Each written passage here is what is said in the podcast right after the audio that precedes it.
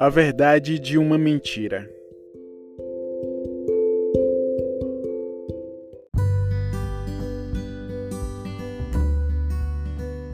Verdadeiramente, sabemos que a verdade pode às vezes não ser verdade verdadeira, mas ao mesmo tempo pode ser uma similaridade, na qual podemos citar algo ou ao menos uma coisa sincera.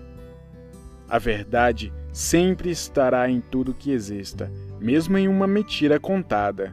Depende apenas do ponto que é vista, quem conta ou a quem é falada.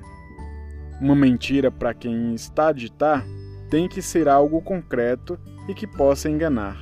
O mentiroso sabe que é mentira, mas tem que achar que é a verdade pura.